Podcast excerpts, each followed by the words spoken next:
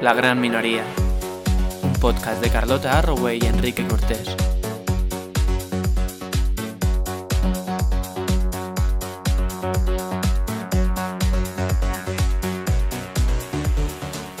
Hola, ¿qué, qué? Hola, querido. Estoy como súper soft ahora. ¿Qué tal el fin? Pues la verdad, Me han dicho, me han dicho por ahí que... Está en London. en London. Mi ¿Otra ciudad- vez? Mi ciudad favorita. Yo hace que no voy ya como... Pues deberías volver, no está como la de... De hecho, me han escrito algún amiguinchi y me han dicho, ¿qué pasa, tío? Que no vuelve. Esto, antes de que sigamos, os lo cuento. ¿Qué pasa? A- antes de que la persona que está aquí salga en el plano, me han reconocido en Londres y me han dicho lo siguiente. Una chica que estaba pinchando no sé qué, de repente... Y te han dicho, tú eres la de la gran minoría. Efectivamente. No, pero me dijo, ¿eres Carlota? Carlota, perdona, ¿cómo era tu apellido? Y yo, Arroway. Ah, sí, sí, sí. Yo te he visto en internet. Y yo, era yo, era yo. Y me dice, sigue así, eres muy real. Y tú, pero no será en OnlyFans o algo eso. No, yo ahí no. que te Yo ahí no participo. No estarás fichada por ahí. No, No, no pero, me, pero me hizo como ilusión, porque eso quiere decir que los vídeos llegan hasta Claro, Londres. Que generan impacto. ¿Sabes? O sea, salen de Madrid y llegan disparados hasta Y, Londres. y espérate. Y espérate con la cuando la gran minoría se convierta en el podcast más escuchado del país. Yo creo que va a pasar ocurrir. y todo va a pasar gracias a Big Help. Muy buena cuña, de verdad. Sí, de eh, con verdad. Exacto, tenemos que agradecer como todas las semanas este espacio. Gracias al patrocinio de Bizum Help, que como ya sabéis, que os lo hemos contado varias veces, pero os lo vamos a contar todos los días para que os aburráis. Pues es una iniciativa, un proyecto bajo el cual ponen un poco en, pues en contacto, en conexión a personas que quieran ayudar a diferentes proyectos de organizaciones sin ánimo de lucro, ONGs, asociaciones, etc fenomenal. y que tendremos a una de ellas hoy, como hemos tenido las, las últimas semanas, y como tendremos las próximas. Y así va a ser. Y así va a ser hasta que nos aburramos. Bueno, hasta que se termine todo. Que bueno, hoy es un Cuéntanos. día muy especial Sí, lo es. porque viene una chica que a mí me cae fenomenal. Exacto. Yo no la conocía de No, antes, yo, yo alguna Coca-Colita fresquita me he tomado con ella. pero vosotras teníais ya vuestras, vuestras cositas. Sí, porque aquí, pues bueno, en Madrid todo el mundo se conoce. Entonces voy a dar una pista. ¿Tú te acuerdas de la aplicación esa en la que ibas diciendo cosas y, y la app te decía sí o no y te averiguaba la persona famosa? Sé lo que dices, pero no sé cómo se llamaba o el nombre. Era como el Genius, no sé qué. Pues Vale, yo te voy venga, diciendo venga, pistas hasta que la averiguo. Venga, hazlo Vale, es eh, cantante, actriz y activista. Tres pistas de tiro. Cantante, actriz y Di- di- activista. puede ser. Uf, eh, Uy, ¿quién puede ser? En blanco, en blanco. También más- presenta, más escribe. Presenta, escribe. También es feminista, mujer y lo más importante, una lesbiana De los pies a la de cabeza. los pies a la cabeza. Eh, ahora mismo no, no tengo yo un... Es que Una- yo de lesbiana sé poco. Es más o menos de mi edad, es más o menos de mi edad. Es más joven que yo. De tu edad, activista, feminista, presentadora, escritora, pero ¿se puede ser todo eso a la vez? Se puede ser más polifacética. Que Rocío está ahí. Bienvenida, Rocío. Se puede ser todo eso y pobre. Pobre. Sí, imagínate que, nos, que recibiéramos una retribución por todo esto, ¿no? Es que hemos llegado a pensar que estando pluriempleadas todo el día... Se gana menos Es que- es con que así una ser- unidad de trabajo. No, es que nos hemos llegado a creer que es que así de verdad vamos a llegar a alguna parte y no llegamos a ninguna parte. Bueno, de todo esto para mí hay una palabra que tiene una connotación eh, eufemística en- en lo negativo. O sea, primero, lo que más soy, soy lesbiana. Muy bien. Por encima de todo. Por encima de todo. Yo también me Y- sumo a tu causa. Claro, ¿verdad? Y entonces, de todo lo que habéis dicho, eh, todo es maravilloso y estupendo, ¿verdad? O sea, mola. Ahí Hombre, como, suena, Mira, suena bien, desde luego. A mí me ha sonado bien. escribe, eso qué. Pero la palabra activista eh, es, es peligrosa. O sea, conlleva un peligro. Que eso la gente se cree que no lo tiene, pero lo tiene. Porque eh, ser activista para mí no es eh, un trabajo o una forma de ser. Tú naces y te dedicas a hacer la carrera de activismo. ¿sabes? Bueno, espérate que no pongan un grado en la Universidad Católica de Murcia de repente. Bueno, pues sí, seguramente. Activista de la pista. Igual se podía titular así este En podcast. Murcia, pues igual sí. En Murcia, cierto, la gente de Murcia es maravillosa. Es, es una pena, ¿no? Que tenga gente que dirige, pero eso no es, no es culpa de la gente que está abajo. La, mm, o sea, que nosotros tengamos dirigentes que no saben dirigir no es, nunca es culpa del pueblo. No, claro que no. Y de hecho ellos trabajan para el pueblo, que a veces se les olvida. Totalmente. Pero mm, la palabra activismo conlleva sufrimiento y dolor. Y no es algo que se elija. Yo nunca me identifico como activista en el sentido de que yo nunca me vas a ver decir, eh, soy actriz y activista. No. Es, un- es una palabra que me la habéis puesto los demás, yo no me la he puesto. Evidentemente creo que un orgullo llevarla como bandera, pero conlleva un peligro. Pero un peligro, mm, vamos a, a- Bueno, ya te has abierto el melón y has Claro, empezado ahora directamente ya para yo tenía aquí preparado para preguntarte sobre esta gira que te has hecho en verano, que te he visto que no has parado, que has Bueno, porque- estado... Yo siempre lo digo, antes soy artista. O sea, Hombre, tú eres artista, yo te conocí, que era lo que quería contar antes de que abriéramos el melón de Murcia. Vale. Que yo te conocí. por lo menos no me habéis dicho, enseña, le han puesto la denuncia por las tetas, porque estoy agotada. de Hombre, te lo a preguntar. Pero vamos a pasar por encima. Eso vamos a pasar por encima Sí. así como sutil. Yo imagino... No, venga, Igual ya. Sabrina todavía le están diciendo que sí era la de No lo dudes, ¿sabes? no lo dudes. Yo imagino que, eh, por como estás empezando a hablar, que estás un poco cansada, que estás cansada del tema y que estás un poco agotada. Entonces, si te parece... A ver, yo no conozco a nadie que diga, soy activista y me ha ido mejor. ¿Sabes? O sea, yo solo Uf, conozco pues yo a- conozco muchos y a muchas. Pues, a muchas. pues entonces, entonces, ¿qué tipo de activistas son? Pero Claro, es que la cosa es qué consideramos. Si yo te dijera, ¿qué es el activismo? ¿Qué es para ti ser activista? ¿Qué me responderías? Yo creo que cada uno puede tener su forma de pensar respecto a esta etimología de la palabra, que además tendemos a ponerle nombres a todo cuando Claro, es que una etiqueta más. algo difuso. Eh, creo que el querer que el mundo sea un poco menos gris es llamarlo activista. Para mí, lo que veo y, y tengo más claro es que eh, todo lo que puedo hacer para conllevar al- al- a que se acabe o se redima un poco la violencia es lo a lo que yo llamo activismo. Cuando, llevas, eh, cuando dices el activismo conlleva dolor. Bueno, tú eres, un, ¿A qué te tú eres refieres? una diana. O sea, porque evidentemente cuando uno tiene una forma de pensar, siempre va a estar otro diciendo que no está de acuerdo en algo.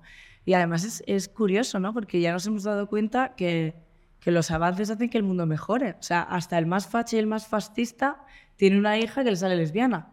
O tiene una hija que no quiere una familia tradicional, o quiere el poliamor, o no quiere tener hijos. Y entonces de repente ellos lo saben y se convierten en feministas porque respetan la decisión de su hija.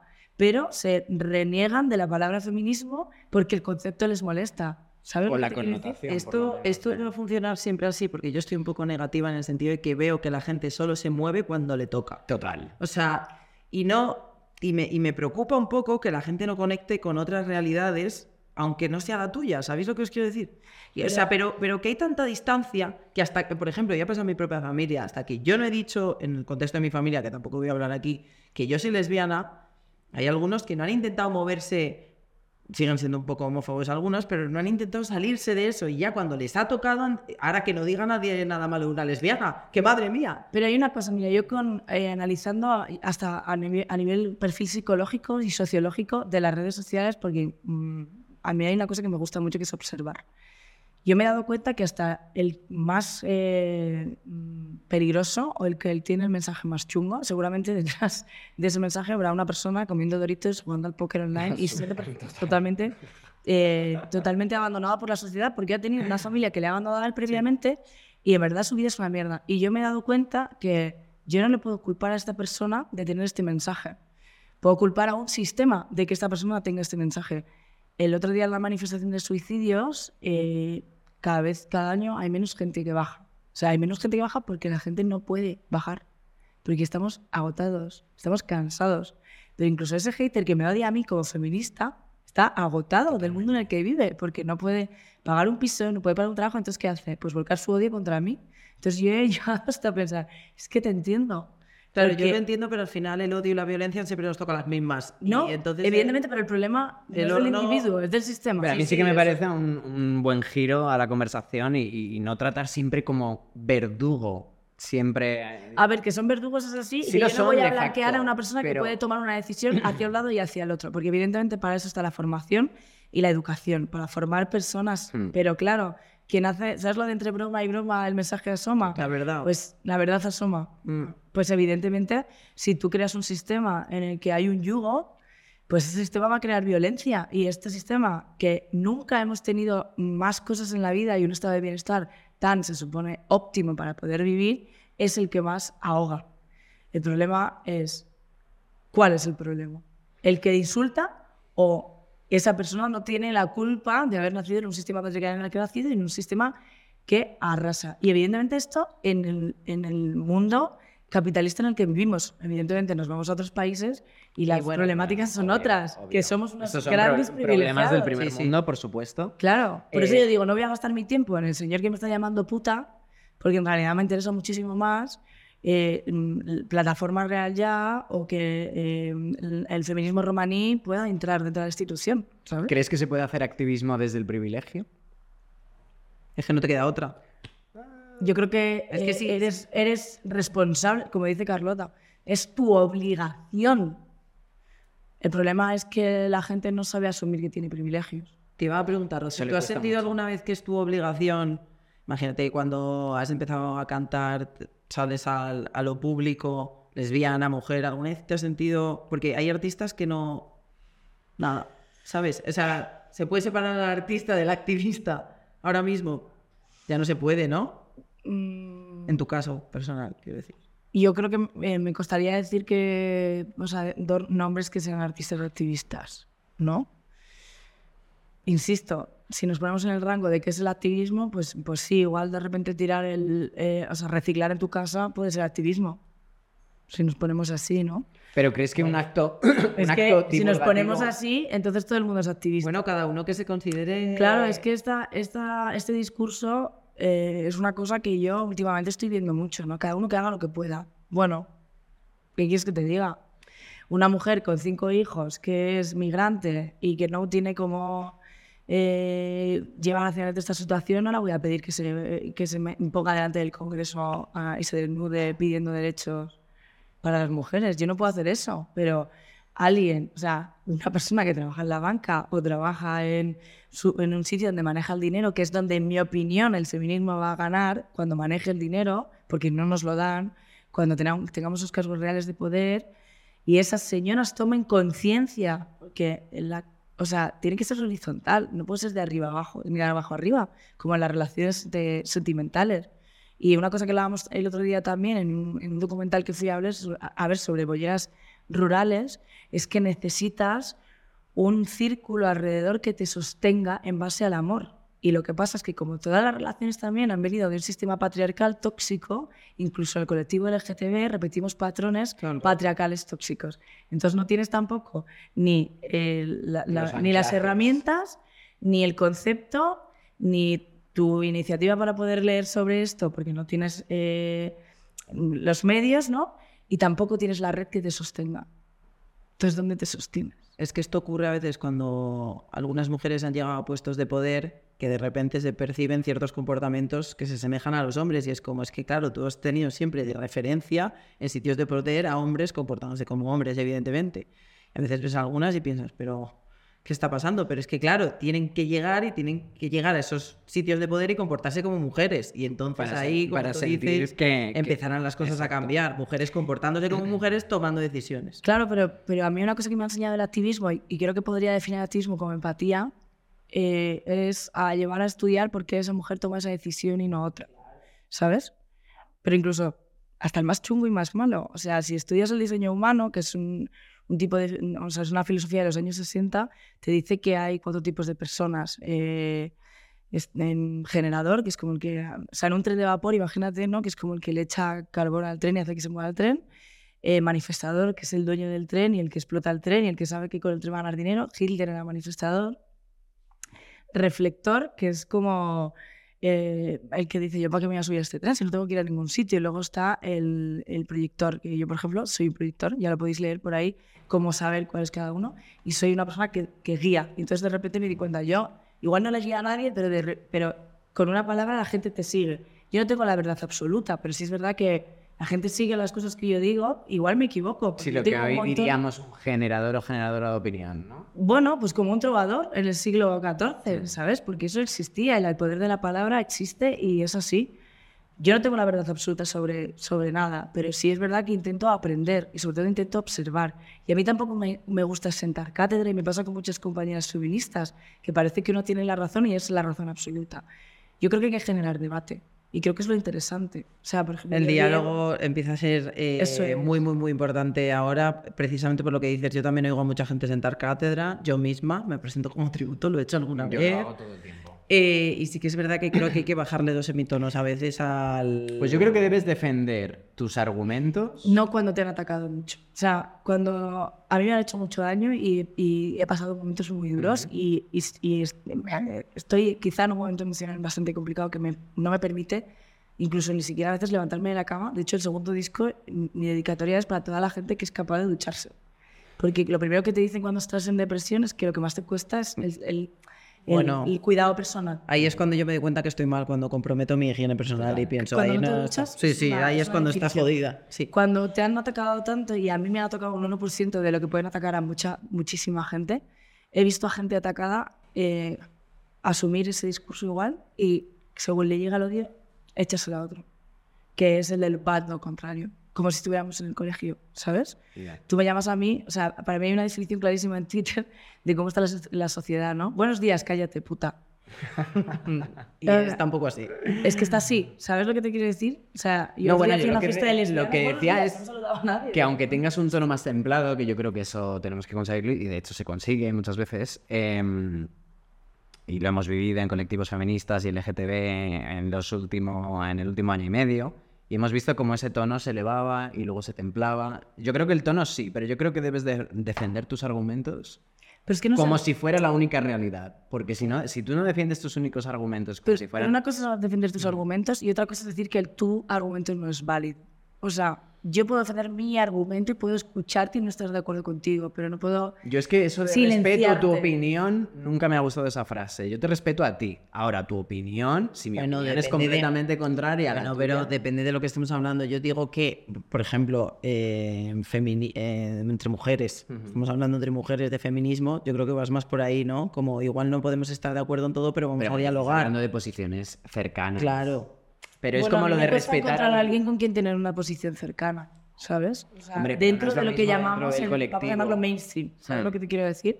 O sea, yo me siento mucho más eh, representada en el underground, en, en- en esa cosa como, como de, de tugurio, ¿sabes? Bueno, pero siempre habrá una, siempre habrá una colegota de tugurio. Carlota, por ejemplo, Donde huele a húmedo, como todos los sitios Sí, de pero mis colegotas de tugurio que han hecho toda la vida eh, en- eh, au- fiestas autogestionadas desde lo colectivo, desde lo real. eh, yo escribí un artículo que, bueno, finalmente no se, no, se, no se publicó, pero hubo un montón de espacios y teníamos un montón de espacios donde trabajábamos en los tejidos culturales de las ciudades y han desaparecido. Feminismo también y activismo es eh, coger el dinero público y agenciártelo, porque es tuyo, ¿sabes? Ir a pelear a la institución. Yo, por ejemplo, puedo no estar de acuerdo con que el feminismo esté fuera de la institución y si solo esté en la calle. Puede estar solo en la calle, pero si de repente tú pides una subvención para que un, una- un colectivo en una ciudad concreta o en un sitio rural pueda sacar adelante otro proyecto. Ese dinero también es del feminismo. A mí este tema me interesa bastante, que es un poco el de la mercantilización, un poco del activismo, y es cuando un determinado movimiento consigue aprovecharse de la visibilidad que te puede dar un poder económico X para conseguir tus resultados, tus objetivos, sean los que sean. Yo creo que, que hay dos cosas. Eh, creo que una marca se puede involucrar en un proyecto, pero tiene que haber un mensaje detrás. Por ejemplo, eh, vas a un festival y pagas tanto dinero, pero ¿cuántas mujeres trabajan en tu empresa? ¿Cuántas personas trabajan? Sí, eso te iba a decir, que más que un mensaje que haya mm, Claro, acciones reales. Nosotros, por ejemplo, que lo hicimos con la Asociación de Mujeres en la Industria de la Música, que no ha rellenado casi nadie, pero la idea está ahí, eh, es un test de autoevaluación. Entonces, eh, esta empresa hace un test y tiene que contestar, pues, cuánto... ¿Cuántas mujeres el, tienes en tu ratio equipo, de población, tal? En plan cifras. cuánto cobran, cuántas personas migrantes, cuál es la diferencia de salario. Para mí eso, activismo, sería de obligado cumplimiento para cualquier empresa privada. Entonces, tú dirías, ahí va, no sé si trabajar con esta empresa porque mira estos datos. Porque muchas veces lo que pasa en Twitter, que es el corrillo del pueblo, pero que gracias a Twitter también hemos conseguido cambiar el rumbo de las elecciones y el feminismo ha adelantado todo lo que ha adelantado, y eso sí, pues de repente te viene no sé quién, es que mira, no sé quién hizo esto hace 10 años, ¿no? Es como un poco la... La coletilla. Claro, si nosotros tuviésemos toda la información de todas las marcas, de todas las empresas, No. No ¿podríamos nada. hacer algo? Y si tuvieran la de tu vida, pues ni te cuento. Porque aquí yo creo que ejemplo de. ¿A- ¿Alguien tiene un Ejemplo continuo toda tu vida. limpio, Exacto. No, que con No. esto no te contesta ver. sí a marcas sí o a marcas no. Lo que insisto es diálogo sí, Claro. Claro. siempre. A ver, de todas formas, a veces intentamos buscar o movernos por el mundo con una co- coherencia extrema y parece que si un día mm, patinas, entre comillas, ya van a ir corriendo, apuntarte con el dedo de, ah, ¿esto por qué lo has hecho? Mira, pues en este momento en mi vida es que igual lo necesito, ¿sabes? Y también tienes, como tú dices, la empatía de ver mi realidad en este momento, igual es que te pilla en un momento de tu vida donde realmente lo necesitas y no tienes nada. Claro, pero y no se agradece, y se agradecería que no llegara alguien encima. la radicalización de un discurso está haciendo que nos autocensuremos. Ya, Y es totalmente. Porque a mí me da miedo decir lo que pienso. Y ahí es donde yo veo el fracaso del activismo. O sea, tú ahora mismo eh, crees que te estás imponiendo a ti misma autocensura. Por supuesto. Todos los Y cada vez más. Y cada vez me da más miedo decir lo, lo que pienso o hacer lo que hago o, por supuesto, dar mi opinión en una red pública. Vamos. Yo creo que cada vez somos más cancelables y que nos autocensuramos cada vez más. Tú y yo lo hablábamos hace nada, hablando precisamente de temas del podcast y tal, que decíamos, uff, por aquí. Y, y luego decíamos, joder, pero es que realmente es lo que pensamos. Es que realmente nos parece que es un argumento que puede sumar al debate, que se puede sumar a una visión crítica. Pero estamos todos mucho más, mucho más atentos. Es que también es verdad que está todo como mucho más expuesto y también la gente que más se expone, pues también te expones más a que te estén como evaluando y que es que se te exija como un rigor y te diga una coherencia Bueno, y extrema. que, ojo, eso yo creo que también hay que aceptarlo. O sea, si tú te montas un podcast, amiga, pues asume las consecuencias, para bien o para mal. Si eres influencer, asume las consecuencias para bien o para mal. Pero yo eh, puedo asumir una consecuencia, pero yo no, no tengo por qué respetar que tú creas que yo soy tu cubo de basura. Ah, no, Claro. claro. y que claro tienes la- el poder para poder pararme por la calle y decirme lo que piensas. No, no, ¿Por no. qué salgo en un podcast? Dentro de la lógica y el que, respeto. ¿Sabes pero- qué pasa? Que creo que se ha, eh, lo que está ocurriendo es precisamente eso, que se está como traspasando la pantalla y la gente se cree que te puede decir cualquier cosa con esto, que es muy pelig- peligroso, que es, es mi libertad de expresión. No, cariño, tú me estás insultando. ¿Qué estás Es que a eso? mí, yo pondría el foco, en vez de insultar a alguien con el que no estás de acuerdo, en el que España es el primer país de consumo de ansiolíticos del mundo. Hostia, pero eso ha sido un giro de 360. Pero es, que, pero es que a mí me parece eso más problemático a que alguien no, no piense como tú. Hombre, o sea, desde luego.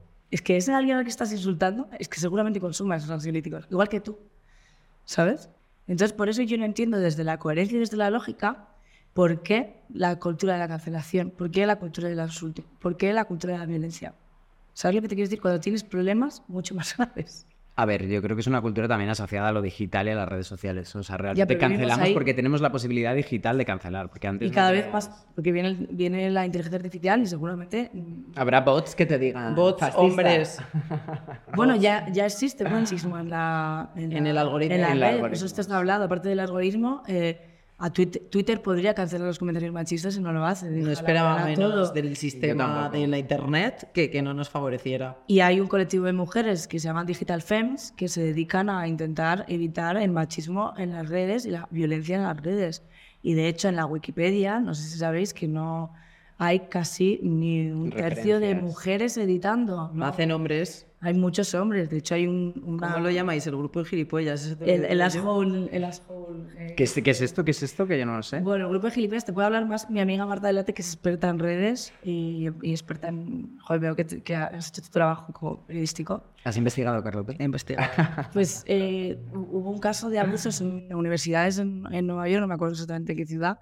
El caso es que eh, edi- edi- editoras, de hecho hay una cosa que se llama Editatona, que lo hace eh, mi amiga eh, de la Wikipedia, luego os digo el nombre, que podéis ir también, la gente puede ir a aprender a editar en la Wikipedia, porque no es nada fácil. Eh, declararon un montón de casos de abusos y, y un montón de gilipollas que se juntaron para borrar toda esa información. Y empezaron a borrar información y a borrar mujeres y a borrar gente de la Wikipedia. Y entonces hay un movimiento para visibilizar a mujeres en la Wikipedia. Entonces hay una guerra.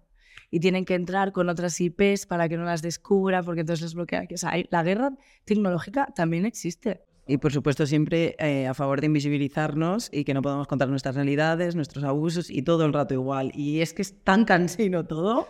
Sí. Tú yo sé que no quieres hablar de ello porque estás agotada de lo que te pasó en Murcia, que llegó un poli, cuando tú estabas cantando tu canción. Bueno, a ver, que pues hablemos- esta fue en junio, ¿no? Es el orgullo de allí. ¿no? Sí. Ah, claro, Estabas- era el orgullo. sí. Estabas como siempre haciendo lo mismo desde hace 10, 12 años. 12 años. que es en tu sección de Rocío Jurado. ¿Dónde se celebraba esto? ¿En el centro de Murcia? En la Plaza Catedral, que era histórico. Ya, ya creo que no lo van a volver a hacer en la Plaza Catedral. No, pero yo bueno. creo que volverá a pasar. Era guay desnudarse delante de, de Jesús. Y entonces cuando, te- cuando estás cantando como yo te amo, ¿no? Y te, y te quedas en tetas, llega un poli Y Y te te dice- que- Bueno, que no te- me quedo en tetas, hago un discurso a favor Sí. de la libertad y hablo Por el libro aquel que te leíste de cómo ser una buena esposa, ¿no? Que nadie lo escucha, porque como estoy gritando y sale la música y tal, pues bueno. Oye, que es eh, un discurso Carlota muy- sí se lo ha leído. No, pero, pero bien está el apunte porque realme- realmente lees los artículos que yo me he estado leyendo alguno recientemente de cómo lo exponían los periodistas y era como, se queda el tetas. O sea, esa era la Es conclusión. verdad, de- está bien que hagas el de apunte. buena parte de Llega el momento, suena la canción y tú haces un speech Sí. a colación de este libro de los 60 de cómo ser una buena esposa que te pareció terrorífico, ¿no? Sí, porque hay una parte, bueno, hay varios que dice, mantente en silencio, ten la cena preparada. Y hay una parte que a mí me llamó mucho la atención que me, me dice, sé discreta, porque toda la vida, como yo he sido siempre sin Indiscreta. querer, indiscreta, ¿no? Niña, gritando, niña, hija, sé discreta, no soporto esa palabra. La la o sea, yo creo que lucho contra eso. Fíjate que tampoco es- yo a nivel, cómo me he visto, cómo puedo hablar, o sea, soy una persona calmada, o sea, puedo ser todavía más indiscreta y valoro mucho a las que no lo son porque yo también me autocensuro ahí. Y, y contra esa palabra decidí reventarla y, y- y digo, contra todos aquellos que nos dijeron que teníamos que ser discretas, pues toma, es mi forma de decirlo. ¿Podría ser otra cosa? Sí.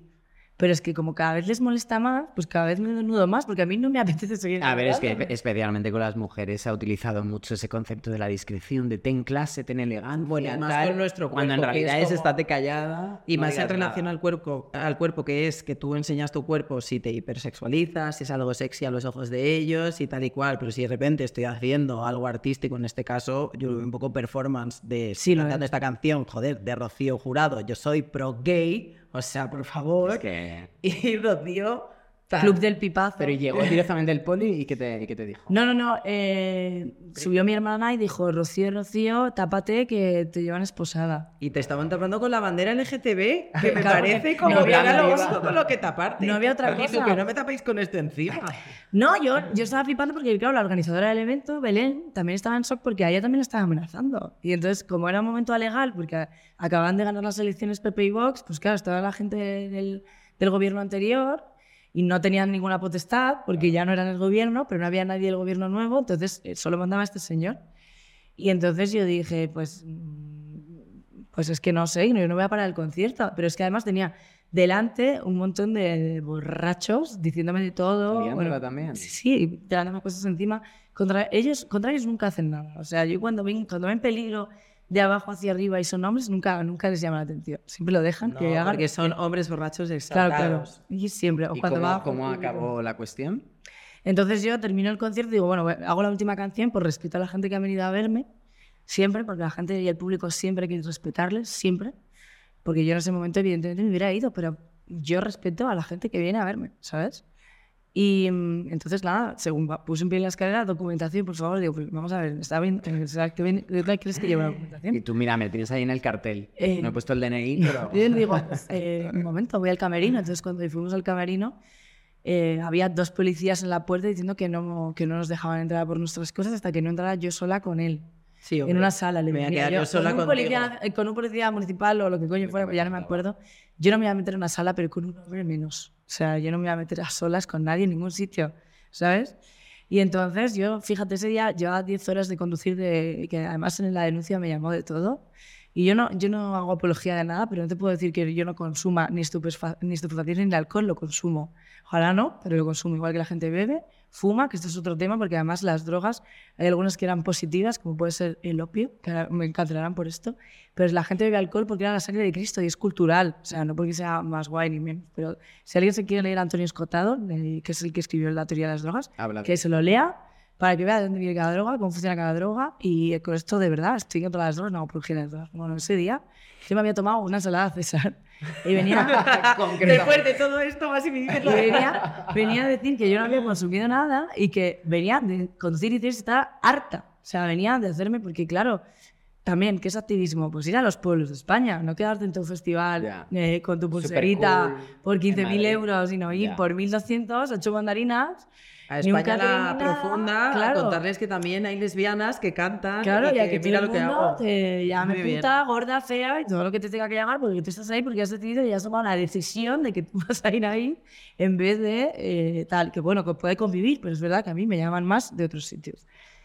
Eh, por eso también he hecho un poco el ¿no? recoger cable de mm, si en, es ser activista ir a los festivales y eres, eres mujer, No hablo del colectivo trans porque todavía no le hemos dado un puto sitio al colectivo trans en ningún festival, todavía en el 2023, pero bueno. Lo, excepto Arca, que no es español, pero bueno, como si fuera en español, que ahí le tenemos. Entonces yo me había tomado una ensalada César y estaba harta. Y entonces yo dije que no iba a entrar con este señor y dije, me dijo, pues de aquí no te vas. Digo, vale, pues voy a hacer una cosa. Mira, me voy a sentar ahí, porque esto yo lo he aprendido del 11M, y yo estuve ahí toda la semana. Y yo que dije, pues me voy a sentar ahí y ya cuando quieres vienes. Cuando tú quieras, tú vienes. Entonces yo así sentada. A todo ¿sabes? esto ya vestida. Eh, sí, me había puesto los Pero bueno, tenía a todo el mundo acojonado de miedo, el tío diciéndole de todo a todo el mundo. Yo no sé de verdad de dónde saqué el coño, porque yo oía todo el rato como, tía, pídele perdón, tía, vamos de aquí, no sé qué. Y yo así senté digo, es que hoy no. ¿Sabes? Como de estar hasta el coño, literal. Digo, es que hoy no. Y entonces al rato, claro, hay, no sé, una plaza de 5.000 personas de testigos y él solo. Entonces él de repente me empezó, levántate. Y yo, ¿por qué estoy incumpliendo alguna ley? Que te levantes. No quiero levantarme. Pide el perdón. No quiero pedirte perdón. A él personalmente. Sí, sí. Dime que no lo vas a hacer más. No te voy a decir eso. Todas mis amigas se porque el tío me gritaba. El tío me gritaba y yo así, impasible, tío. Yo estaba como, no. O sea, estaba como así. Como, No estaba "Ay, como- pendiente ahí. Luego, evidentemente, cuando llegué al hotel me puse a vomitar y toda la ansiedad, pero hay algo como- Ay, quiero decir, bueno, en el momento aguantas, pero claro, vamos. claro. Y entonces de repente, documentación. Y yo, bueno, si es que de verdad lo puedes ver en internet. Rocío Saiz Madera, te doy mi DNI. Documentación no te vas. Y yo, bueno, que vale, que bueno, que te doy mi DNI. Me dejas entrar al camerino. Entonces ya entraron mi guitarrista y la, y la batería por mis cosas. Y, y entonces me empezó a sin cumplir la ley 38. Y yo, ¿y cuál es la 38? Tú no te puedes desnudar. Y digo, pues ¿dónde lo ponen? ¿Qué- ¿Cómo se llama esa ley? Pues no existe la ley 38, bueno, existirá, pero no es esa, ¿sabes? No sé qué es. Se lo invento, total. 38 del Código Penal. Eh, y entonces, eh, claro, de yo ya me levanto porque, porque mis amigas estaban un poco cansadas. En ese momento me dice, ¿vas a ir a la comisaría? Hasta el domingo no sales. Digo, bueno, pues me hago amiga de las junkies, no tengo ningún problema. O sea, yo me voy allí al calabozo con mis amigas. Y entonces yo le decía, el problema lo vas a tener tú. Y él, eso, entonces empezaba en... Le encendió, ¿no? Me encendió la mano y se invitó, ¿qué estás diciendo? Digo, que el problema lo vas a tener tú, y te estoy avisando porque el problema lo estás haciendo tú, porque además me estás hablando de una manera y con un paternalismo y una condescendencia que no, entendía nada de lo que estaba diciendo. Paternalismo. Con Y entonces, y claro, yo le dije, eh, mira, mire, si tuvieras hijas harías lo mismo. Tengo tres hijas, yo sé, inventó, no sé, pobrecilla. Eh, y, si, y si hicieran esto, les dirían lo mismo, porque esta es la ley y esto es lo que habéis votado. Y entonces yo dije, bueno, mira, toma el DNI, esto es lo que he votado, lo que tú digas. Y entonces nada, y me tomó los datos, eh, me denunció y me dejó irme.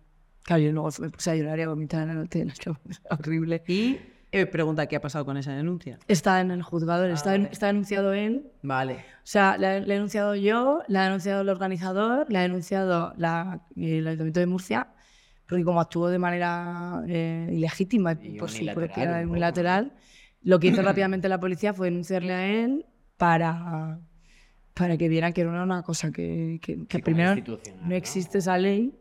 Se La la ha 38. inventado, la 38. La 38. La exhibicionismo. De vagos y Podía haber dicho vagos y maleantes, pero eso se acabó en los 70, igual le Dios resonó. mío, es que me está sonando todo a eso, ¿eh? Pero bueno, este señor en realidad eh, era un enajenado, tiene otros tres casos abiertas, Ya, le pegó una paliza a otro señor. Que no, que representa, no representa ni a la policía de Murcia, ni a Murcia, ni a No representa a nadie, porque, porque en realidad algún policía bueno eh, habría en esos cinco. Incluso esos cinco que habría seguramente estaban coaccionados por él, ¿sabes? O sea, ellos también pueden denunciar a su propio jefe o ex jefe en este Y esto que no, lo hemos- no es la primera vez que lo escuchamos, ni mucho menos, ¿de dónde viene de repente este puritanismo con el cuerpo femenino en particular, pero en general, con cualquier expresión que sea mínimamente o que tenga mínima connotación sexual, aunque sea artística, como era este caso?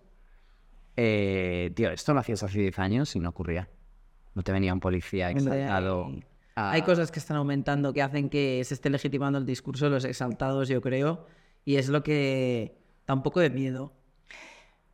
Es que has dado, con el- has dado con la clave, miedo, ¿no? O sea, yo leía, co- como me lo leo todo, lo bueno y lo malo. Es que imagínate que voy con mi novia y vas sin camiseta y uno le mira las tetas. Es que no es tu novia, ¿sabes? no es tú, no es tuya. Ya has empezado mal. Claro, pero fíjate, él decía, como, no, te- no nos damos cuenta además de, de, de verdad el- la fuerza que puede tener la palabra y la forma en la que la usamos. Sí. ¿Sabes? Entonces, él tiene miedo a que le levanten la, la novia. ¿Qué más da? Que te esté desnuda o no. Si se enamora de otra persona, mm, se va a ir con otra persona, ¿no? O si no quiere estar contigo, asume que igual el problema lo tienes tú. Entonces, en realidad, para mí, todo, todos los movimientos, tanto a nivel individual como colectivo, los, los dirige el miedo. A mí es que me sorprende estas regresiones que de repente en 10 años, eh, que luego, luego quiero que hablemos también, además con el representante de la asociación que va a venir, que hablemos también de, de- en- en- hablando en, en torno a temática LGTB, pues el tema de agresiones y tal. Esta discusión que tenemos siempre de, pero ¿han- ¿se han elevado las agresiones o es que ahora tenemos más control sobre los datos, se denuncia mucho más y tal? Pero hay veces que, que ves... Bueno, eso es así. En Digital Femmes lo puedes ver. O sea, hay datos, Sí. no sé si desde 2003. Pero bueno, puedes ver todos los datos desde que se empezaron a contabilizar por, por sexo, por ciudad, eh, número de muertes por, sí, por, por nivel económico y demás. O sea, recomiendo muchísimo Digital Femmes porque de verdad que los datos eh, sirven para mucho. Hombre, es que hay que mirar las cifras. Yo, hay una cosa que como lesbiana, por si alguien no sabe que soy lesbiana, me sienta muy mal. Todavía que no es Entonces, una- para ligar, Carlota. Creo que todavía no se han sí. enterado porque... Me llamo Carlota y estoy soltera. Bueno, a mí me ha rechazado miles de años, ya, ya da igual. tendrá que decir. Pero, Bueno, pero bueno. me hace gracia porque... No me digáis. Porque, es a mí me encanta el rechazo. O sea, bueno, me encanta. No lo romantizo, pero del rechazo se aprende. Pero La que te gente que- rechacen o rechazar tú. Yo no rechazo a nada. Eh, a mí me pasa no que a mí me gustan las que yo les gusto. Pero espera un momento, es que tengo que ¿Qué hacer, tengo que hacer un parón aquí. O sea, que habéis tenido como flirt. Nada, cero. Bueno, intentonas. He tenido intentonas. un no, que es difícil. ¿Uno o varios? ¿Por parte de Carlota? Pues igual muchos. Pero, No. pero tú eres así como. Hombre, que, tampoco si le "Guau". preguntas No, no, no, no, 60 no. veces. Eres la típica. Yo que- soy muy sincera. No. Sí, sí, es verdad que es sincera. Soy sincera, a mí Que no la me, gusta marear líes. la gente. No, ya. No, porque a mí no me gusta que me mareen, entonces no mareo. Bueno, lo que os iba a contar. Sí. ¿Te? Cuéntanos. Que yo soy lesbiana. No, no, no. Por si alguien no lo sabía. No Rocío, ¿tú lo sabías? Sí, porque alguna vez alguna fichilla, alguna brechita me has hecho. Total, que me sienta mal cuando la gente, yo estoy exponiendo pues, pues algo, alguna, algún acto de violencia que he recibido, Sí. me dicen, no, no, eso ya pasó porque ya hemos avanzado mucho en ese tema. Por ejemplo, un día... Pero Sol- como que te dicen en plan. como reduciéndomelo, reduciendo Vale, mi sí. vida. Y es, si yo estoy en sol un día besándome con una chica, vigilando el yate, porque yo siempre estoy alerta a veces, y de repente veo un teléfono móvil de dos tipotudos grabándome, porque se creen que yo estoy ahí porque es su porno gratis, Sí. y yo me enfrento a ellos y se cogen la polla, no, la polla, es lo que necesitáis las lesbianas y tal, y yo te cuento esta historia y tú me dices, ah, tía, ya hemos avanzado mucho, ¿Por qué me estás reduciendo mi vida? Porque tú no estás recibiendo la violencia que yo recibo. ¿Te puedes callar y escuchar mi historia? Y, e intentar empatizar con lo que te digo, aunque sea hacerme así. Es Y no porque no decirme- se quieren sentir mal, ¿no? Esa quieren- puta mierda de ya hemos avanzado mucho. Sí. ¿Qué quieres decir con todo eso? Ya hemos avanzado mucho hacia que, hacia que la gente se siente legitimada a seguir diciéndome cosas por la calle. Hasta ahí hemos avanzado. Hombre, hemos avan- avanzado, hemos avanzado porque existe la inteligencia artificial. Evidentemente, sí. Ah, claro. No, pero sí que lo hace mucho la gente también con decirte, ah, eh, Pues o sea, es un problema de concepto. O sea, la gente cree que avanzar es tener inteligencia artificial. ¿Hemos avanzado en teología? Sí. ¿Hemos avanzado en derechos sociales? Bueno. ¿Cuál? ¿Sabe lo la gente lo que es un derecho social? Yo es que creo que avanzamos, que una parte de la sociedad estamos avanzando mucho, otra está otra vez retrocediendo A muchísimo y, y hay dos placas tectónicas que están por chocar. Que precisamente yo creo que en estas elecciones, y es el único punto político que voy a hacer hoy, es que muchísima gente... Hoy, otro día haré otro, según cómo os portéis, puedo hacer otro análisis. Yo creo que este, este año lo que ha ocurrido en las elecciones no es que la gente haya votado a favor de algo, sino que la gente ha votado en contra de algo que ha sido un reflejo de, bueno, igual no me siento identificada del todo con esto, pero precisamente lo que te ha pasado en Murcia creo que ha sido un reflejo también de, Sí, total. esto es lo que yo quiero. No, Eh, muchísimas realidades han votado en contra de algo. Y, y- y creo que a mí por lo menos me da un poco de... Un poco de ella idiomas. Da un poco de aire pensar ver, que, en es que España pues no somos... mm, no, no, i- igual no es tan la realidad de, de estas violencias y de esta extrema derecha a la que se viene como en otros sitios de Europa. Como que tengo, he tenido un poco de esperanza. ¿Sabéis lo que Yo también la he decir? tenido, yo también la he tenido desde luego y yo creo que de alguna forma sí que se ha hecho un... eh, que esto no es lo que queremos, como bien decías antes. Pero sí que es verdad que se hace muchísimo esto, lo de decirte, ah, no, si ya los gays, los gays ya no tienen ningún problema y las lesbianas ya, pero si ya hacéis lo que os da Los gays gana". tienen menos Si problemas que las lesbianas. si ya Eso es así. Bueno, eso es así. Eh, pero, pero esa idea de hacerte pensar como ya está todo conseguido, si se ha avanzado un montón, hay que tener cuidado con ella porque luego dices, bueno, los datos se ha avanzado un montón, mm, pongamos Como, como decía Rocío antes, cifras. Dame cifras. Sí, dame Y que dame- cifras, con las cifras en la mano es como la gente me dice, no, vosotras las mujeres ya lo tenéis todo conseguido. Cifras. Cifras de mujeres en sitios de poder. Cifras. Bueno, pero tiene sentido, ¿no? Cuanto más se avanza, más se odia.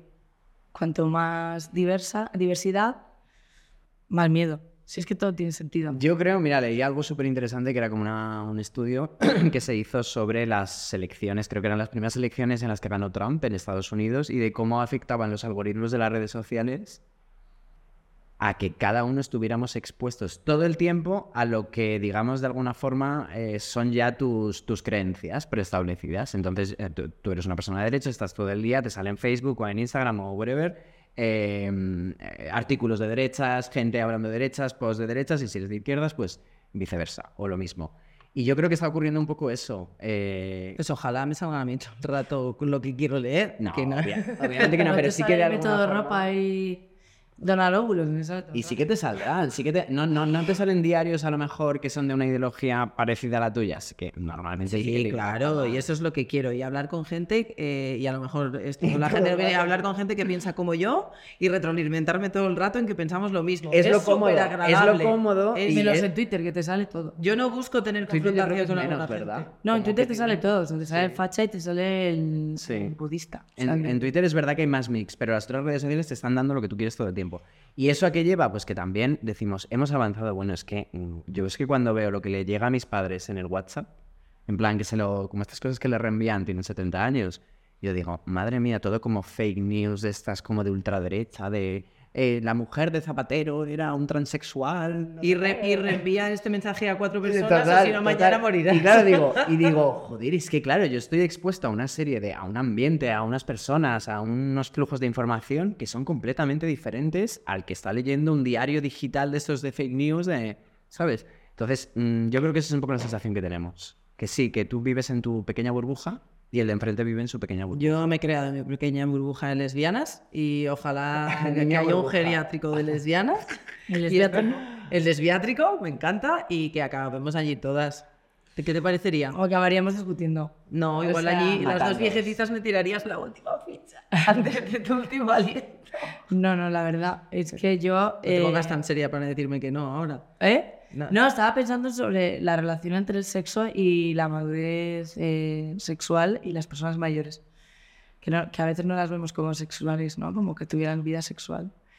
Y, por ejemplo, en el cine vi hace poco una película de dos eh, mujeres que tenían sexo con 70 años y lo agradecí, ¿sabes? En plan, se puede ¿Qué peli es? ¿La recuerdas? Sí. Ah, es una peli alemana. eh, la- os la digo, es que se me, ha- se me ha olvidado, pero hice un coloquio sobre esa peli y la verdad es que fue fantástica. Pero bueno, yo no me veo follando a los 70 años, pero me alegra tener la opción. ¿Y te ves follando ahora? Es que esa plazo? es la pregunta. Porque a mí ya me da pereza ahora como para... Bueno, yo con 70 años, bueno, es que no creo ni que llegue. Yo creo que es más fácil follar que ir con alguien al cine, ¿sabes? Es más fácil follar que alguien con quien poder hablar.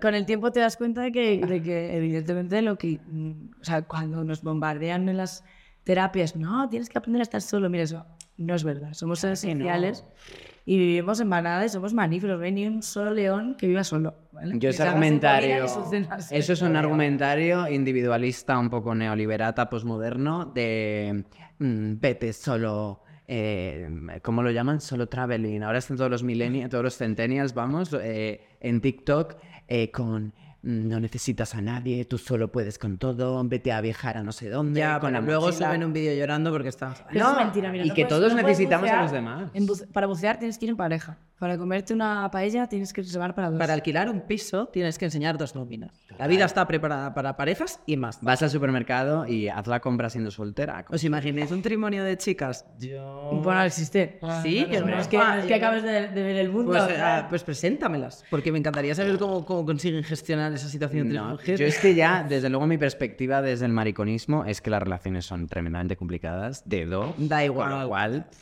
de tres es que no me lo puedo llegar a imaginar. Eso me parece algo como. Wow. Bueno, las relaciones en general, también con, las, con los amigos. ¿no? Los- Todos mm, pensamos que los de la familia son estupendas, que si nadie tiene una familia, familia normativa en la que no es- hay alguna desgracia y esté todo el mundo fatal. ¿Sabes? todas las ¿Cómo se dicen todas las Todas casas? las casas cucinabas. Sí, pero Lorca, por ejemplo, eh, Lorca decía, mm, lo hacía como protesta, ¿no? Pero él decía, mujer ve a casa y cierra la puerta por dentro. Me Es pero en- Nos han enseñado a, a, sufrir la desgracia en, en, en- Muy silencio, privado, ¿no? sí. en silencio. o Cuando... De los trapos sucios se lavan en casa. Claro, Que nadie es se que- entere de nada. Mete la mierda debajo de la alfombra. Puedes contar tantas eh, formas de hablar para que no vean que estás sufriendo. De hecho, no hay cosa peor que El dolor es necesario, el sufrimiento opcional. No hay ¿Tú cosa te peor que que yo elijo guardarse- también el dolor? Leí el otro día, eh, en- no sé si era un artículo que estaba leyendo, pero hablaba un poco de cómo, sobre todo, los hombres heterosexuales estaban eh, tenían ten- tremendamente interiorizado el no hablar de, de, Bueno, es pues, de sus emociones, de sus tal, y cómo esto afectaba a su. A ver, la gran canción, los hombres no lloran. Hombre. Solo tienen que pelear. Es, es mecano, ¿no? No, no voy a decir el nombre porque entonces le haremos más famosos. No sé quién es, te lo juro. Yo lo sé. Claro. Ah, coño, es verdad. Dicen los chicos no lloran, ¿no? Me parece. Los chicos no lloran, tiene sí, Tienen que pelear. Entonces es una crítica también, ¿eh? Bueno, pues ese no está para hacer críticas, solamente lo digo. Bueno, déjale que ahora la han intentado secuestrar y le han robado todo. Y Ah, no sabía eso. Ah, entonces nada. Bueno, Tenía los entonces en no No he dicho nada. nada. Oye, como... Que basta ya de chachara. Que basta ya de chachara. Vale. Tú te tienes que ir, que estás grabando un disco. Sí. Pues bueno, es no- que Está bien cierras- que hablemos, hablamos de la música ahora. Ahora. es que, que me hemos voy. hecho muy poca promo recibo. Eh, Pues que la se mujer abre gira, cierra gira, tiene de todo para contarnos y nosotros aquí dándole palique. Bueno, yo que me voy corriendo ahora a terminar el disco. eh, se lanza el 10 de noviembre. Sí. Haremos el fin de gira de Amor Amargo de esta maravillosa etapa de casi dos años y medio. El día 29 en el Matadero. ¿Vale? Gratis. Uy, gratis. 29 de- Apuntad, Gratis, 29 de septiembre. Ah, vale. ¿No? Sí, estamos en septiembre. Ah, vale, vale. 29 de este O sea, dentro de nada. Y eh, dentro de nada, y el 27 de enero en el Conde Duque haremos la presentación del nuevo disco, del nuevo show. ¿Tienes título? No se puede decir. Sí, auto boicot y descanso. De la marinera. Sí, sí, no, no, ya. ¿Y qué ha sido? ¿Más auto boicot o más Es que hay una cara que es auto boicot y una descanso. Entonces depende cómo tengas el día, te auto boicoteas descansas. Oye, o incluso si quieres, si quieres transitar por ambos. Pues los ¿Pero lados. cuántas son en total? Eso es un disco, un disco es que se saqué un EP y entonces van a ser creo que un- entre 12, 11, 12. tengo- Muy bien. Vaya, no curras, mirillas. eso se nos ha Pues, pegado. sí, no, no, hombre, han sido dos años y medio de... de Hombre, porque en la anterior es del componer y 21. terminar. Sí, eran ocho, ocho canciones. Que... Lo que pasa es que un disco vale muchísimo dinero, entonces hasta que he podido reunir el dinero para Hombre, poder pagarlo y, y- y ya te digo, haciendo Malabares, ¿no? malabares, pues eso, voy a grabar de, de 7 a 10, dos canciones, corriendo, no sabes cómo van a quedar, te gustaría que quedaran de otra manera, dedicarle más tiempo. Pues cariño, enhorabuena y cruza la pasarela. Bravo. Bravo. No, Muchísimas pues, gracias, por venir, que sabemos que te hemos robado. eh, Gracias por ser de la tiempo. gran minoría. Y nos vemos pronto, que seguro que, que Que seguro que sí, que en algún sitio nos encontramos. ¿no? Y las calles de Madrid. Bueno, vosotros conociéndoos y con lo que habéis contado, pues. Sí, la verdad es que yo con Carlota nunca he quedado, siempre me he encontrado. Siempre nos encontramos, eso es verdad. Una vez que eh, te vi por Malasaña, que estaba yo con una ex mía, llegó, se comió las patatas del cuenco y se fue. hasta luego, Fíjate, fíjate queridas. lo, lo- el hambre que se puso con la música. Bueno, amor, mil gracias. gracias por venir. ¿Me voy? ¿Salgo? Eh, Claro. ¿Puedes sal- cruzar la pasarela? Puedes cruzar la pasarela. Esto es como en OT. Bueno, pues ahora que eh, Rocío se nos ha ido corriendo a grabar su disco, Corre que te corre. yo creo que es el mejor momento, bueno, de hecho, el, el- El único. El, único, el que tiene que ser, eh, para presentar a, en este caso, hoy va a estar con nosotros José Vela, que es eh, técnico de Cogam y que ha venido a contarnos, pues un poco como hacemos cada semana, eh, los proyectos, las iniciativas que tienen y, em, bueno, pues también hablarnos de cifras, hablarnos de cómo se ve, cómo ve la juventud, eh, el tema LGTB, si son más activistas, si lo son menos, etcétera, etcétera, etcétera. Así que va a ser la ONG que tengamos hoy como invitados a través de nuestra colaboración, que ya os lo hemos contado 100.000 veces, lo contamos la 100.001 con Bizum Help, que como sabéis, pues bueno, une a personas y asociaciones sin ánimo de lucro para que sea mucho más fácil donar y, y ayudarles. Así que, sin más dilación, Aquí está, aquí está. bienvenido, José, bienvenido. Bienvenido Muchísimas por fin. gracias por venir a la gran minoría. Muchas gracias a vosotros por invitarme. Hoy es un día, además, en Madrid, estos nublados, un poco bochorno, un poco, un poco mm, lluvia tormentosa. Mm, Me río porque si todo el mundo no llorar, supiera ¿no? todo lo que está pasando. pero- Ya, no saben pero nada. No pasa nada. No saben nada. aquí estos ojos tan bonitos. Solo vamos a decir que es un día nublado. Es un día gris. pero, un pero poco de... Pero José es que tiene unos ojos, una barba, que nos da un buen vibe.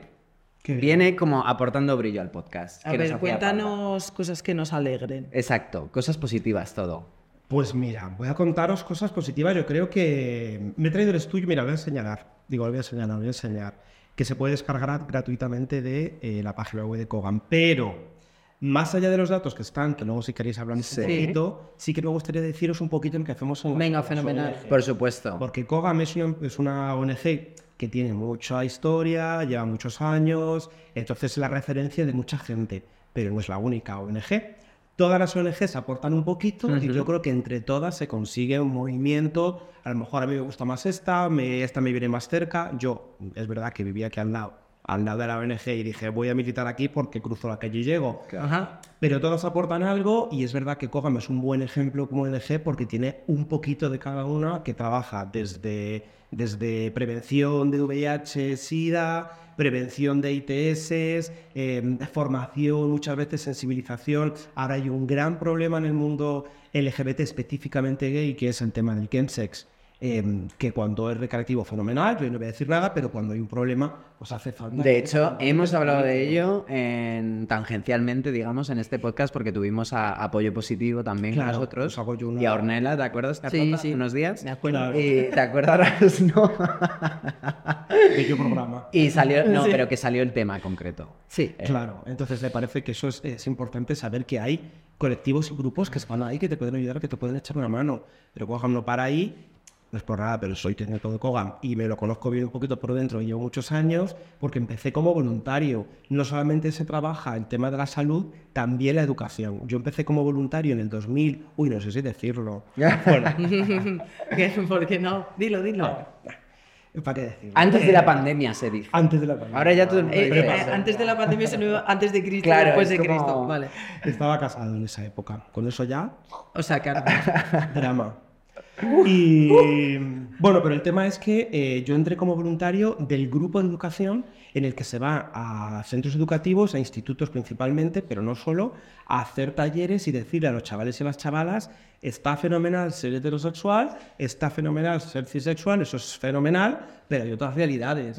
Y esas otras realidades muchas veces es eh, a ese al que estáis o a esa a la que estáis haciendo bullying, lo estáis haciendo porque desconocéis esa realidad. Vamos a intentar poner eh, un remedio ¿no? a todo esto que está pasando. Qué importante es la educación en los colegios, en los institutos y en las infancias, eh, precisamente para evitar el bullying que se pasa tan mal. Claro. Y bueno, hay un montón de voluntarios eh, que se levantan. Es que fijaos la cosa también, ¿no? Estábamos hablando hace un momentito de activismos. Hay gente que se levanta a las 5 o 6 de la mañana para irse a San Chinarro, a, a Getafe, a donde sea, a un instituto a dar un taller de manera voluntaria y gratuita. O sea, hay chavales y chavalas, chicos y chicas que van a hacer esos talleres de manera gratuita porque realmente creen que hay necesidad. Y lo más ya, este es el cierre del tomate, es cuando te llega el voluntario que se va a formar y te dice, tú estuviste en mi clase, gracias a ti. A ti, a la qué fuerte. Ah, qué maravilla eso. Qué bien que tuve otro referente, que supe otras realidades, pero por otro lado dices, tanto tiempo no ha pasado, ¿verdad? Te das cuenta de que el tiempo no perdona. Sí, la barba es blanca, no porque me la tiña. No, pero esto no es ninguna broma. eh, lo hablábamos precisamente con Rocío y es algo que se comenta todo el tiempo y que nosotros comentamos todo el tiempo, que es el tema de, joder, divulgar está guay, eh, divulgar a través de redes sociales o, o ese- este tipo de activismo al que nosotros sí que estamos muy acostumbrados eh, y sobre todo en estos últimos años yo creo que se ha hecho cada vez más mainstream, por así decirlo, pero, joder, Es y todas las creo- personas que están todo el día en asociaciones, en fundaciones, de verdad dedicando horas y horas de trabajo, la mayoría de ellas no remuneradas, a, bueno, pues ayudar a quien lo necesita. Eh, realmente yo tengo que decirlo, para mí son dos niveles de activismo diferentes, son dos niveles de implicación y sobre todo uno no tiene, digamos, el rédito que tiene el otro. de- Hombre, es que en teoría el activismo no busca ese rédito, ¿no? Y es que yo diferenciaría No entre divulgar y, y- hacer activismo. Son dos Ahí cosas... está un poco la cuestión, yo Yo, creo, lo sí. diferenciaría, son cosas... di- No sé cómo Sí, lo veis. lo yo creo igual. que son cosas diferentes. Una cosa es divulgar, otra cosa es hacer activismo y otra cosa es ser influencer y hablar de tu propia vida, que eso no me parece divulgar. me pa- y, a- y gracias a muchas que hablan de su orientación sexual en las redes y se vuelven referentes para... O sea, para pero las también genera un efecto, o sea, somos realistas. Sí, por eso, pero que no me parece ni divulgación, es vivo de esto, hablo de mi vida y ya está, ¿no? Pero sí que es verdad que lo que hacéis vosotros es activismo, eso es así. Sí, incluso, fíjate que yo soy técnico, es decir, yo recibo un salario por mi trabajo, pero yo creo que no hay ninguno de los que estamos ahí que hagamos nuestras ocho horas. Yo ojalá haber sabido más de este tipo de espacios en otra época de mi vida. Sí que es verdad que cuando salí del armario mi padre me regaló ir en la carroza de Cogam en el Orgullo, que ¿En fue mi serio? primera carroza. Venga sí. ya. Había, Pero que pagar, había que pagar una cantidad simbólica pues para cubrir el gasto de bebidas y tal y cual. Y le dije, oye, es esto. Y me dijo, toma, súbete y disfruta, cariño, y ¿En vive. serio? Sí, sí, sí. Oye, fue- este año hubo una carroza específica de Cogam solo de mujeres que costó bastante de, de sacar porque, claro, solamente podían participar mujeres y costó un montón de salirse y salió. Y me parece que simbólicamente hay que darle un bravo a todas esas mujeres que estuvieron Hombre, detrás. y es que son las carrozas que tienen que salir, porque genial las marcas que hemos estado hablando y tal, que al final tienen un montón de pasta, parece que se montan unas carrozas. Sí, sí, que de 40 eh, pisos. Bueno, que parecen, yo que sé, y, y tienen que salir el Cogam y tienen que salir pues, los que están en las calles, ayudando a la gente, ¿no? Y otro trabajo que a mí me gusta mucho que hacéis, o por lo menos, no sé, yo creo que, que- también ayuda muchísimo a los colectivos, es el trabajo un poco como de hacer eh, estudios, mm, un poco que tengamos también información documentada, cifras, eh, pues en torno a los diferentes colectivos LGTB y que ayudan mucho luego a la hora de, yo qué sé, de, de repente divulgar precisamente en prensa o tal, a dar una visión real, porque a veces todos son como mitos, eh, creencias aprendidas, bla, bla, bla, pero a veces como que solo cuando lo pones en cifras eh, ayuda. Y hablando de cifras, de, de hecho he estado viendo hoy... eh, Que tú querías hablar de cifras. yo quería hablar de cifras, estaba llevando la cosa a mi terreno, obviamente. Obviamente. Carlota, ¿quieres señalar para que quede patente? ¿Qué- Y efectivamente así ha sido. No, pero Eh, yo también quiero hablar de cifras. no, pero es que he visto, ya No de estás coña. solo. Lo sé, pero es que he visto un estudio cotilleando vuestro Instagram esta mañana, que ya vi uno hace unos cuantos meses, que no, no lo habéis hecho vosotros, pero sé que este lo hacéis anu- anualmente, y es un poco el que, bueno, pues creo que, que es un poco sobre sexualidad en las aulas, sexualidad en los colegios y tal, y me parece de verdad fascinante las conclusiones de ese estudio, no solo en cifras, sino las conclusiones en términos generales, porque yo creo que ahí sí que te das cuenta, o sea, podemos tener el debate de ¿se ha avanzado mucho, no se ha avanzado tanto, estamos retrocediendo? Joder, cuando ves los resultados de estudios que se hacen en los colegios dices, vale, sí, hemos avanzado. Hemos avanzado porque esto hace 20 años era otro mundo. Antes comentaste uno, ¿no? Bueno, el que había leído concretamente, eh, no, corrígeme si me equivoco, José, pero creo que era que uno, que hoy en día uno de, cada- de cada cuatro niños, o sea, es decir, el 25% de la población, ya se declara, se declara no heterosexual o no se declara heterosexual. Claro, sí, sí. Es muy interesante porque lo mejor de todo esto es que eh, es una estadística que se cumple, que cuando la, la extrapolas a otros estudios coincide más o menos, eh, básicamente, ¿no? En torno al 15, al 20, ¿no? El, el por, por ciento de, de personas se declaran no cis heterosexuales. Pero lo más interesante es que hay muchas personas que a lo mejor sí son cis heterosexuales, pero dicen, sí, pero no ese tipo No me defino, ¿no? no ese tipo de, de- de tío arrulo, no ese tipo de tía eh, bloqueada, ¿no? No esa heteronormatividad a la Claro, que- entonces es como, y, o mira, no me lo quiero plantear, que también es muy interesante, ¿no? Pero sí que hay un 10% bastante estable, además esto yo creo que hay que sacar la bandera bisexual que en cuanto se puede, de que hay un 10% del colectivo de, de hombres y mujeres eh, bisexuales que, que se invisibilizan detrás de ese 5% de, de, de- de homosexual. ¿no? Yo creo que es una de las guerritas, una de tantas guerritas que nos sí, quedan. la ¿eh? bifobia, cuidado, A a futuro. colectivo. Sí, sí. A veces se oyen comentarios un poco... Yo es algo en lo que pienso muchísimo, eh, mm, porque yo creo que todo lo que no sea definirte, estamos en una época muy posmoderna de definirte con una etiqueta, y cuantas más etiquetas más individuales, yo creo que mejor.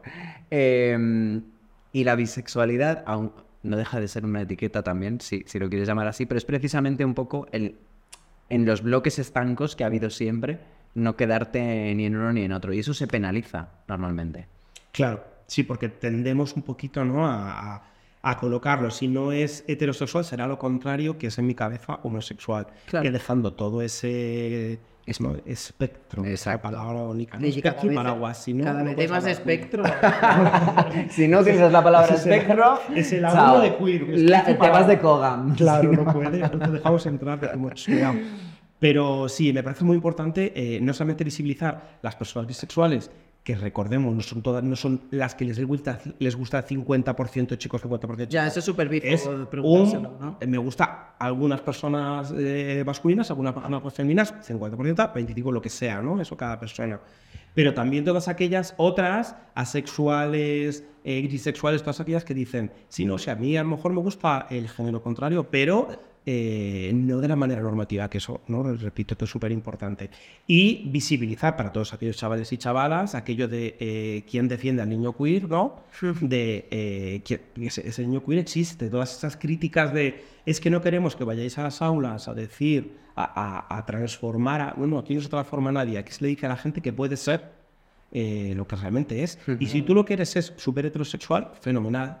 Si nadie te está diciendo lo contrario, al revés, lo que te estamos diciendo es sélo, sélo con orgullo y no necesites eh, maltratar a tus compañeros y compañeras para sentirte más. Me encantó, fíjate, no me acuerdo de la frase exacta, pero bueno, eh, hay un chaval medio influ, tal, o que hace contenido en redes y que tiene dos padres gays. Y decía, yo soy het- heterosexual, pero gracias a tener dos padres gays he tenido la libertad de, pla- de podérmelo plantear Claro. y, y decidirlo de alguna forma de una manera... Mm. Yo también decidí en un mundo de heterosexuales eh, ser lesbiana.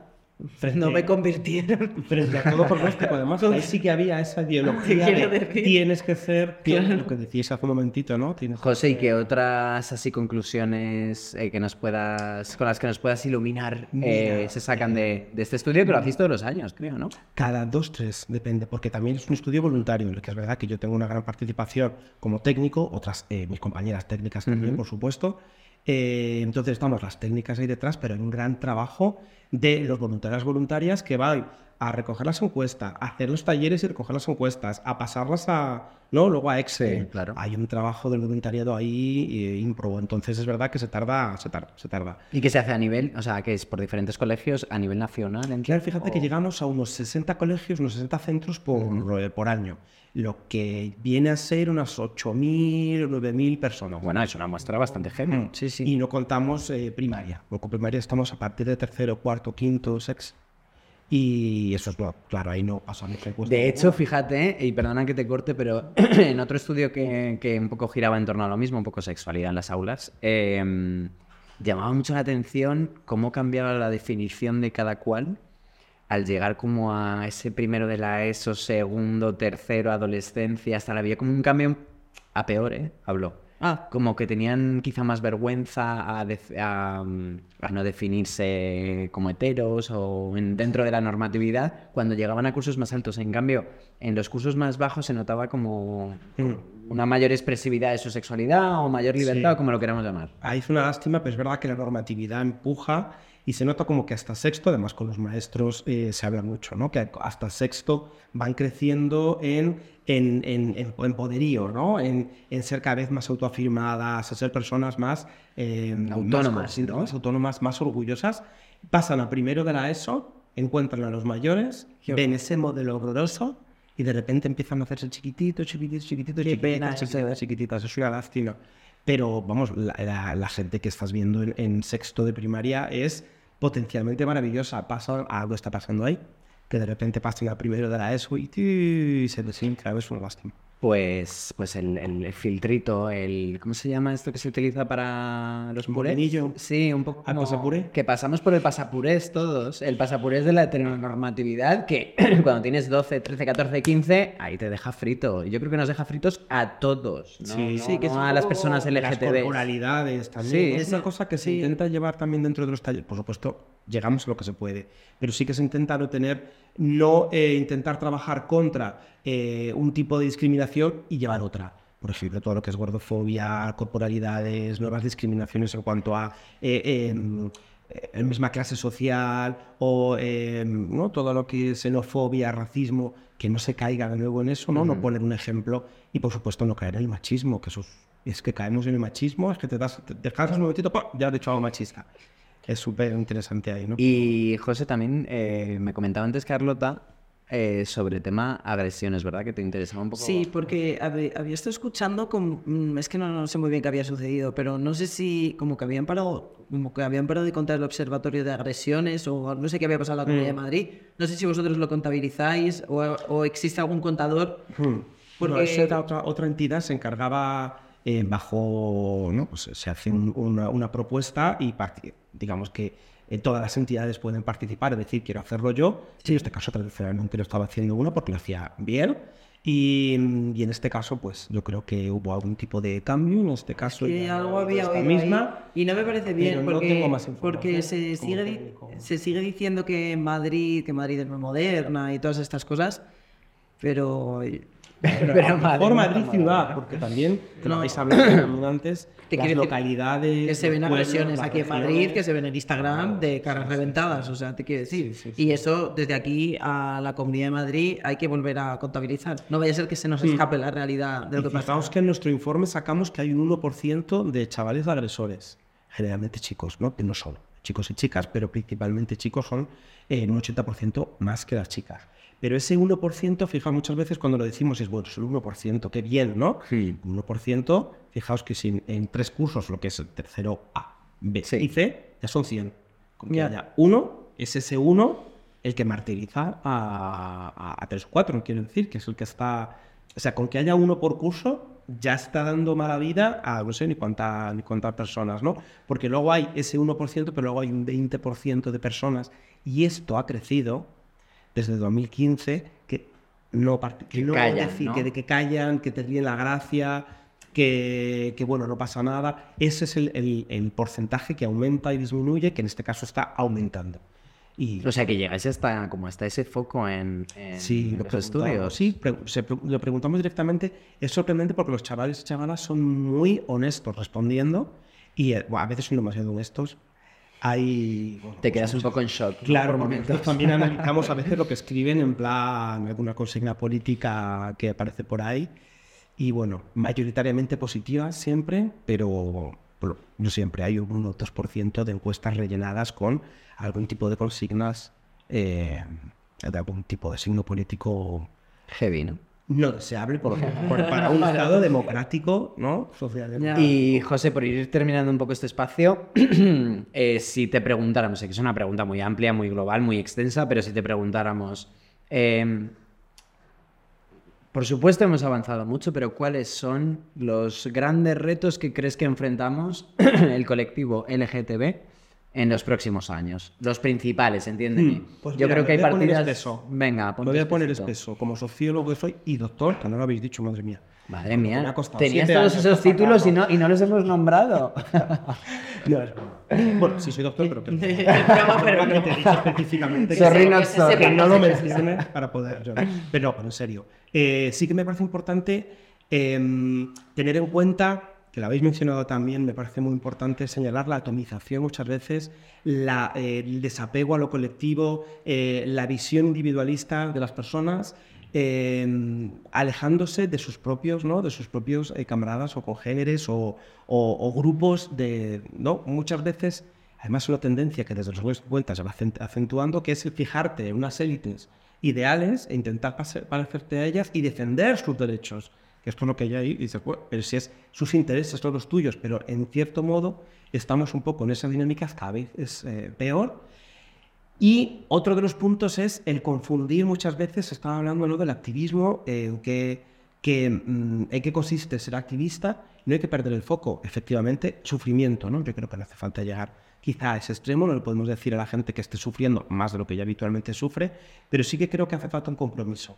Hay que poner una raya y decir, esto es activismo y esto es opinión.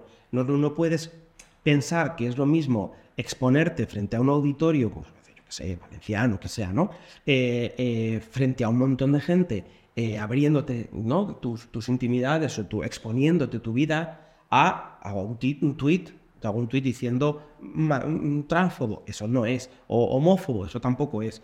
¿Está bien hacerlo? Claro, yo por supuesto no me debería callar cuando hay una situación en la que yo puedo decir, oye, esto no es correcto. Eso es lo que hay que hacer en Twitter y en redes sociales. Sí, pero hay que poner un poco la barrera entre. levantarse Oiga, a las cinco señora, de la mañana Yo llevo cinco años haciendo aquí un doctorado sobre, en fin, eh, Poco se boyerismo ilustrado. doctorado, siete años. pues, no, pero es verdad. eh, yo creo que hay que diferenciar. Yo creo que lo has explicado eh, muy bien, la línea entre... Sí. Cada, por supuesto, cada uno, que esto me Que todo suma y todo- Cada uno su, ¿no? su línea también, porque no puedes pretender que alguien que tiene unas herramientas tenga de repente un altavoz que no tiene. Por supuesto, si tú llegas hasta aquí, fenomenal, pero que haya como un, un compromiso y por supuesto también, y esto lo hemos aprendido del feminismo, pues como prácticamente todos los movimientos sociales, que es el, el no puedo estar todo el día de activista, momentos que sí, momentos que no, y yo decido cuándo.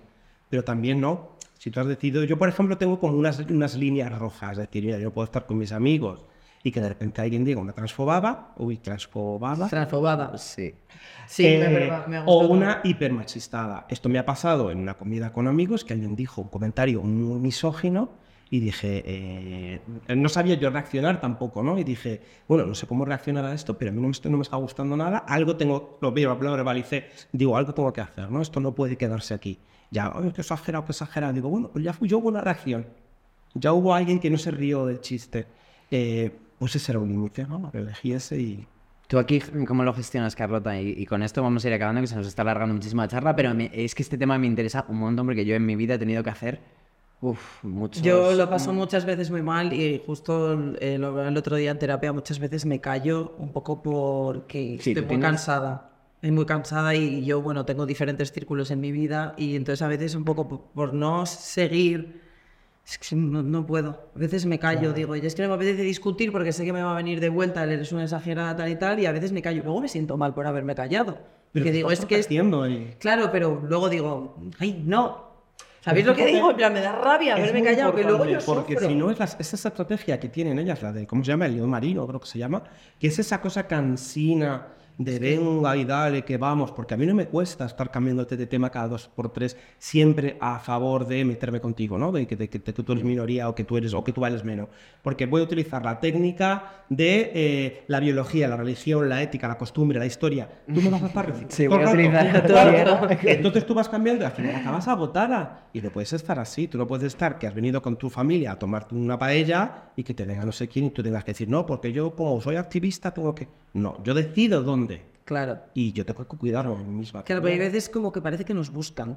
Los que no nos buscan. Sí, pero, pero como ya sabemos que nos buscan, hay que decidir las guerras. Yo, una época de mi vida era como demasiado guerrero. Y Yo igual, me desgastaba tanto, tanto, tanto, tanto, tanto, tanto, que de un tiempo a esta parte sigo dándole a la, a la zambomba, pero más relax. Y sobre todo eligiendo con quién, cómo, cuando me compensa, cuando no me compensa. Hay una frase que yo digo mucho que es yo elijo los barros en los que me rebozo y, es- y así estoy últimamente.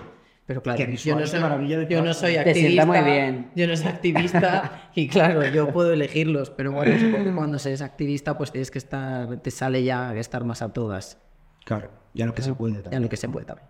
Bueno, Pues yo creo que hasta aquí hemos llegado, ¿no? vaya día. hemos tenido un día complicado, yo creo que, que lo hemos sorteado bastante bien. Sí. Eh, José, muchísimas gracias. Bueno, por- espera, espera. No, no, Eh, claro, Lo tenemos- del código. Tenemos que recordarle a la gente que con eh, el código que tenéis aquí, que va a salir en pantalla y que lo podéis ver, ya lo sabéis, os lo contamos siempre a través de la aplicación de Bizum, igual que le mandamos cualquier, cualquier Bizum a cualquiera de nuestros colegis, eh, te metes en la parte de hacer donativo tienes tu codiguito, concretamente metes el código de Kogan y directamente Y con el podéis código donar a Kogan. pones la cantidad y de una forma súper fácil pues puedes donar a, a- no solo a Kogan, como bien decías José, sino a cualquier asociación eh, con la que te sientas, digamos, identificado. Pero mayormente Kogan. Pero sobre todo Kogan. Que han venido estos ojos aquí a acompañarnos. que para eso se ha hecho un doctorado y ha venido Hombre, que siete años doctorado, ¿cómo se dice? Pero eso es técnico. Pues nos vemos la semana que viene, ¿no? Digo, a ver, Digo, pues digo. hala, agur queridas. Chao. chao.